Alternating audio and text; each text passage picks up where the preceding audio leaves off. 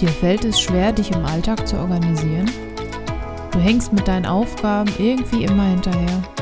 Du vergisst ständig Termine oder Verpflichtungen. Und Produktivität ist ein Fremdwort für dich? Dann bist du hier genau richtig. Hi, ich bin Jasmin und meine Mission ist es, mit meinem Podcast endlich produktiv aus dir einen Produktivitätsguru zu machen. Oder so ähnlich. So, in der heutigen Folge geht es um To-Do-Apps, To-Do-Listen, generell um To-Dos. Und bevor wir richtig durchstarten, eine Frage an dich. Gehörst du zum Team To-Do-Liste oder gehörst du zu denjenigen, die keine haben? Dabei ist es mir eigentlich egal, ob du eine To-Do-Liste digital nutzt oder analog, also mit Stift und Zettel. Hast du eine To-Do-Liste? Dann wirklich super, denn dann machst du vieles schon verdammt richtig. Aber hör unbedingt weiter zu. Ich verrate dir noch ein paar Tipps und zeige dir, wie du deine Listen optimieren kannst. Hast du noch keine To-Do-Liste? Dann ist es verdammt wichtig, dass du dir eine anlegst und warum und wie das geht, das verrate ich dir in dieser Folge. Hast du dir schon mal überlegt, wie unser Gehirn arbeitet? Wusstest du zum Beispiel, dass unser Gehirn eigentlich gar nicht dafür ausgelegt ist, sich Dinge zu merken bzw. längerfristig zu speichern?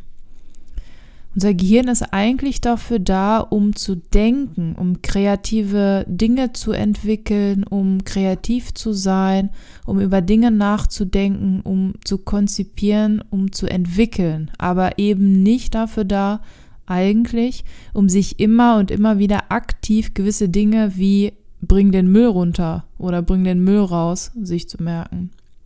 Das kostet nämlich unser Gehirn viel Arbeit und vor allem Energie, weil eben das Gedächtnis das immer und immer wieder ja uns vor Augen führen muss und immer uns in Erinnerung rufen muss und eben dieses Hervorholen kostet unheimlich viel Energie und das ist nun mal Energie, die wir eigentlich für andere Dinge nutzen könnten.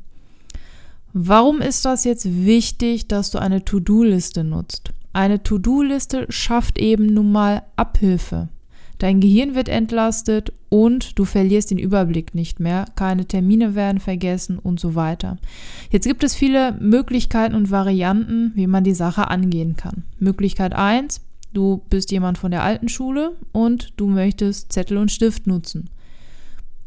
Kannst du machen. Du kannst alle Aufgaben, die du eben hast, auf einen Zettel schreiben, rechts daneben das Datum, wann es erledigt sein muss und du entlastest damit schon dein Gehirn. Erinnere dich, das kostet sonst sehr viel Kraft und Energie, sich immer und immer wieder alles hervorzuholen. Die zweite Möglichkeit wäre dasselbe, eben digital. Du kannst eben Apps nutzen und meiner Meinung nach hat das einen großen Vorteil, denn überleg einmal, die Aufgaben, die wir so im Alltag haben, das sind doch immer fast dieselben Aufgaben, also Aufgaben, die sich immer und immer wiederholen. Anstatt also jeden Tag nur das Datum zu ändern auf einem Blatt Papier, ist es einfacher, wenn du das ja in einem Tool einmalig anlegst und sagst, okay, wiederhole diese Aufgabe wöchentlich, täglich, alle drei Tage oder nur Montag, Mittwoch, Freitag und so weiter.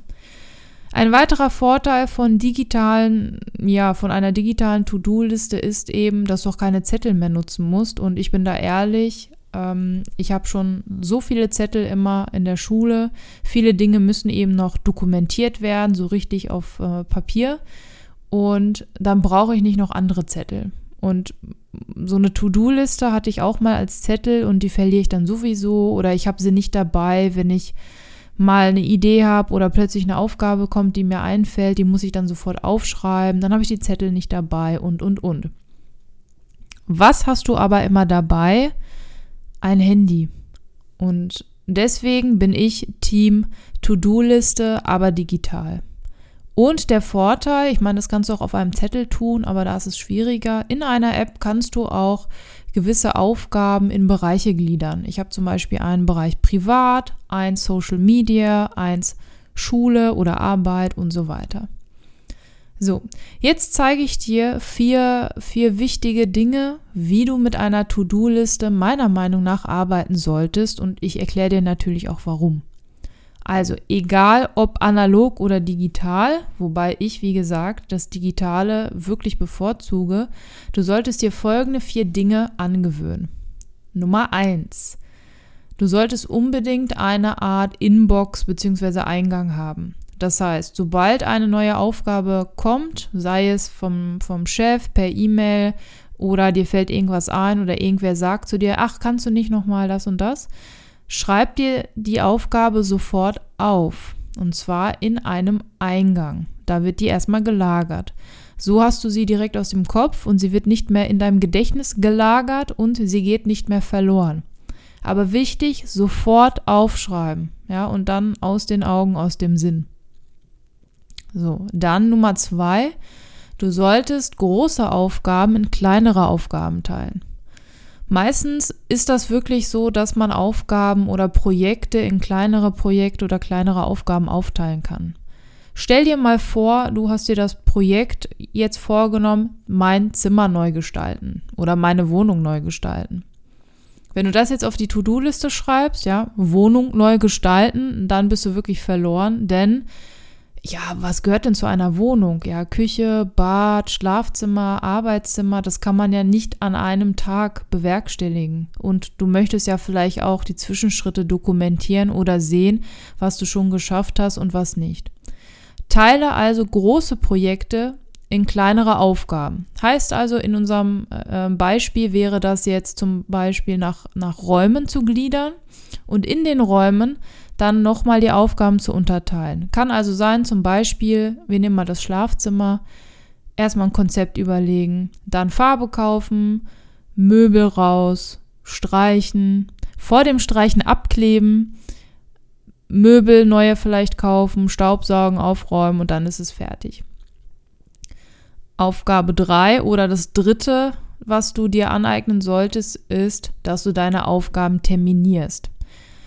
Also achte darauf, dass du Aufgaben terminierst. Also sie brauchen eine Frist. Bei Aufgaben, die sich immer wiederholen, ist das einfach, weil die haben in der Regel eine Frist. So Sachen aber wie ähm, einmal die Woche Staubsaugen. Ja, mal mache ich es Freitag, mal Sonntag. Terminier es. Such dir einen Tag aus in der Woche oder zwei und da wird das immer wiederholt. Warum Gewohnheiten so wichtig sind, das sage ich dir in einer weiteren Folge und wie das deine Produktivität steigern kann, wirst du das dann auch lernen. So, dann der letzte Punkt, den du dir aneignen solltest, ist, dass du jeden Morgen und jeden Abend in deine To-Do-Liste schaust. Heißt also, morgens am Handy oder wie gesagt auf einem Zettel, morgens auf die Liste schauen, damit du weißt, was du zu tun hast und wie du den Tag gestalten solltest. Abends solltest du dann deine Aufgaben, die du über den Tag verteilt aufgeschrieben hast, in deiner Inbox mit Fristen versehen und sortieren. Das kannst du natürlich auch morgens machen. Ich gucke in der Regel morgens einmal rein, sortiere. Manchmal gibt es Aufgaben, bei denen weißt du schon, nee, schaffe ich heute nicht. Wenn das flexible Aufgaben sind, dann kann man die auch auf den anderen Tag verschieben. Welche Apps sind jetzt dafür geeignet? Ich meine, Zettel und Stift kann jeder selber entscheiden, aber welche Apps kann ich dir empfehlen? Ich habe wirklich viele Apps getestet und keine der Seiten bezahlt mich oder so. Ich habe alles selber gekauft, wenn es kostenpflichtige waren. Welche Apps sind meiner Meinung nach gut? Mein Favorit und ich bin wirklich pingelig, was To-Do-Apps ähm, anbelangt und ich nutze wirklich, wirklich seit schon boah, über einem Jahr Things 3. Die App hat alles, was ich möchte. Es gibt eine App fürs MacBook, für die Apple Watch, fürs iPhone und so weiter. Also ich bin überall ähm, vernetzt und kann meine Aufgaben aufschreiben. Es gibt aber auch eine super Alternative für diejenigen, die sagen, ich möchte kein Geld ausgeben, ich habe eine Windows-Kiste oder so. Und da gibt es eine To-Do-App von Microsoft, auch die habe ich getestet. Die fand ich aber irgendwie nicht so toll.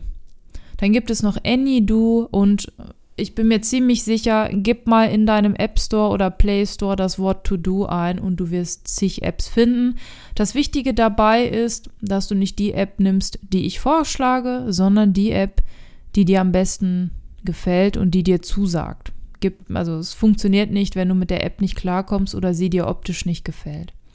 So, am Schluss fasse ich immer einmal zusammen und du kriegst eine kleine Aufgabe von mir. Also, erstens, du brauchst eine To-Do-Liste. Welche App und wie du das organisierst, das ist egal.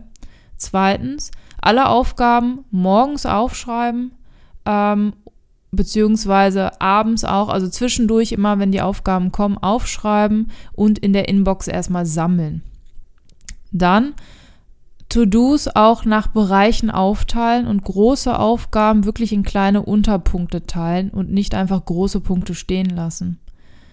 Und der letzte Punkt, die Inbox immer täglich aufräumen, also morgens und wenn du magst, abends oder umgekehrt, je nachdem, wie es in deinen Tagesrhythmus am besten passt. Deine Aufgabe von mir, suche dir eine To-Do-App und teste sie eine Woche lang, so wie ich es dir beschrieben habe und ja, nutze sie. Und nach einer Woche reflektier mal, was war gut und bin ich der Mensch, der mit einer To-Do-App arbeiten kann von Haus aus oder muss ich irgendwie mich erstmal dran gewöhnen? Du kannst natürlich auch mit Zettel und Stift arbeiten, aber vielleicht teste doch direkt einmal mit einer App. Wenn du reflektierst nach einer Woche, kannst du mir sehr gerne mal ein Feedback schicken an hallo@endlich-produktiv.de welche App hast du benutzt? Wie ist es dir dabei ergangen? Und was würdest du an meinem Vorschlag vielleicht optimieren? Ich bin auf jeden Fall auf deine Nachricht gespannt. Schau auch gerne auf meiner Homepage. Ähm, dort werde ich noch ein paar Links haben zu verschiedenen To-Do-Apps. Und ich würde mich natürlich auch freuen, wenn du irgendwann in naher Zukunft, wenn du ein paar mehr Folgen gehört hast, eine iTunes-Bewertung abgeben könntest damit noch andere meinen Podcast finden und ich noch vielen anderen helfen kann. Danke, dass du dabei warst und bald wirst du sagen können, endlich bin ich produktiv.